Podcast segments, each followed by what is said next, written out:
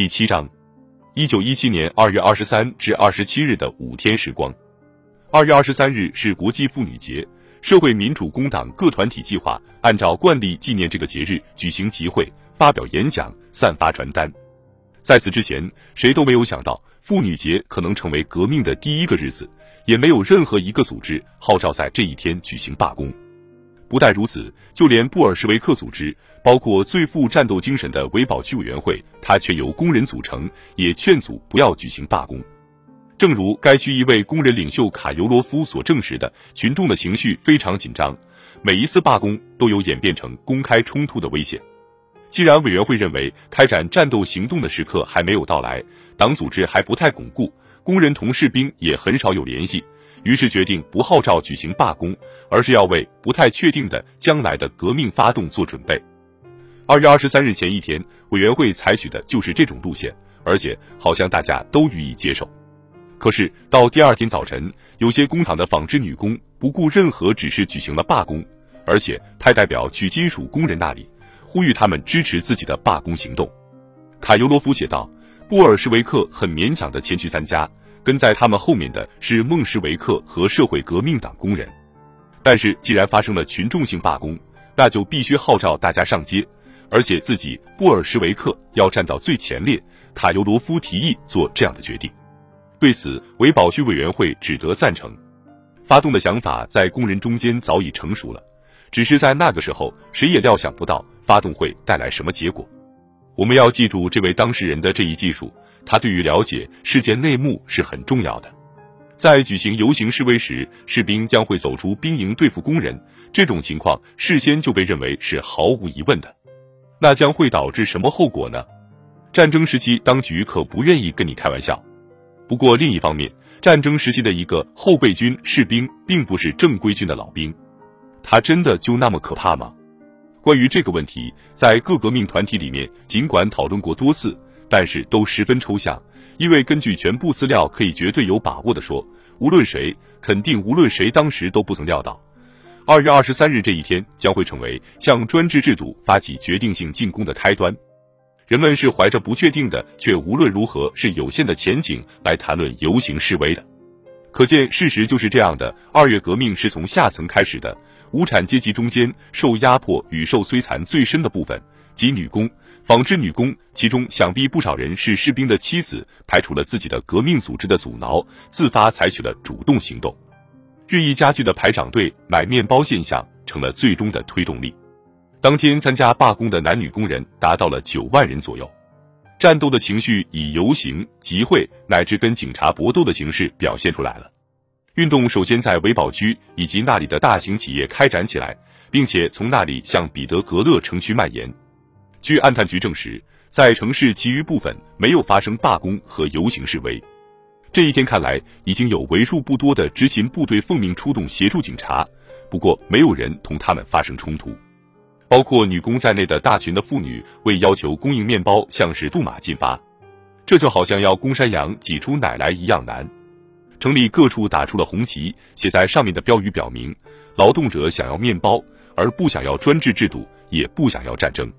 群情激愤的妇女节就这样平安的过去了，没有造成牺牲。不过这一天到底暗示着些什么，直到晚上也没有人猜想出来。第二天，运动不仅没有平息下去，反而加倍高涨起来了。二月二十四日，约有半数的彼得格勒工人参加了罢工。工人们清早就来到工厂，不让任何人上班。他们纷纷举行集会，然后向市中心游行进发。其他一些城区和其他居民集团也紧跟着投入了运动，要面包的口号被打倒专制制度与打倒战争的口号取代或者淹没了。涅瓦大街的游行示威在接连不断的举行，起初是高唱革命歌曲的密集成群的工人，随后又涌来了各色各样的市民人群，其中有不少戴蓝帽子的大学生。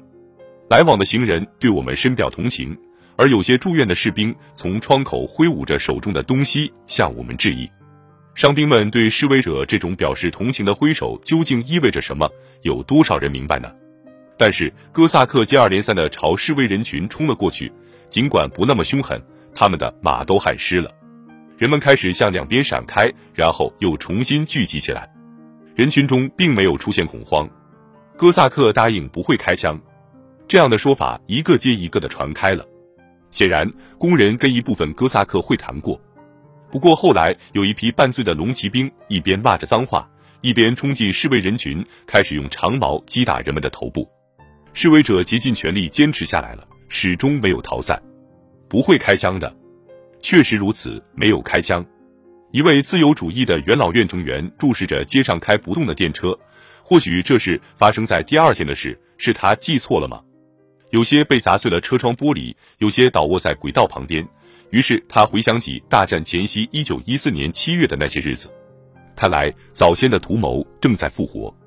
元老的眼睛没有骗他，继承性是很明显的。历史抓起了被战争割断了的革命这条线的两头，并且打个结把它们连接起来了。在这一整天里，大批人群不断的从一个城区涌向另一个城区。他们遭到警察强行驱散，遭到骑兵和部分步兵的拦截和逼退。与打倒警察的喊声同时响起的是更多的对哥萨克高呼“乌拉”。这种现象意义重大。示威人群对警察表现出难以遏制的愤怒，他们打着呼哨，用石头和冰块追打城市骑警。工人对士兵则完全是另外一种态度。营房周围以及哨兵、巡逻兵乃至伞兵跟前，总有小群的男女工人，他们不时友好的交谈着。这是一个新的阶段，一个从罢工高潮和工人与军队面对面交流之中诞生的新阶段。这样的阶段在每一次革命中都必定要出现，不过它永远都是新鲜的，每次的确都是以新的形式出现的。无论阅读过还是描述过这种阶段的人，在重新面对它的时候，都无法确认它。当天，国家杜马一直在讨论局势，而整个旗帜广场、整条涅瓦大街及其毗邻街道都被滚滚而来的庞大人流塞满了。杜马也在注视一种前所未有的现象：革命的而不是爱国主义的人群用高呼“乌拉”来欢送哥萨克和奏着军乐的其他团队。至于这一切意味着什么，杜马代表从街上遇见的第一个人那里得到回答：警察用皮鞭抽打妇女。哥萨克出动以后赶走了警察，事情到底是不是这样发生的？这是谁也无法验证的，也可能真的就是这样。示威人群深信事情就是这样的，这种信念不是从天上掉下来的，它是从以往的经验中得出来的，因此必定会成为胜利的保证。埃里克松厂是维堡区技术先进的工厂之一，全厂有两千五百名工人。他们举行早间集会以后，游行前往萨姆普索尼耶夫大街，在一处狭窄的地方，同一支哥萨克部队迎面相遇。军官们骑着战马，率先冲进示威人群，打开了一条通道。跟在他们后面疾驰而来的是堵满了整条大街的哥萨克士兵。决定性时刻到来了，骑士们排成长长的纵队，小心翼翼地从刚刚由军官开辟的通道跑过去了。卡尤罗夫回忆说。他们当中有些人还面带笑容，有一个人甚至友善地对工人使眼色。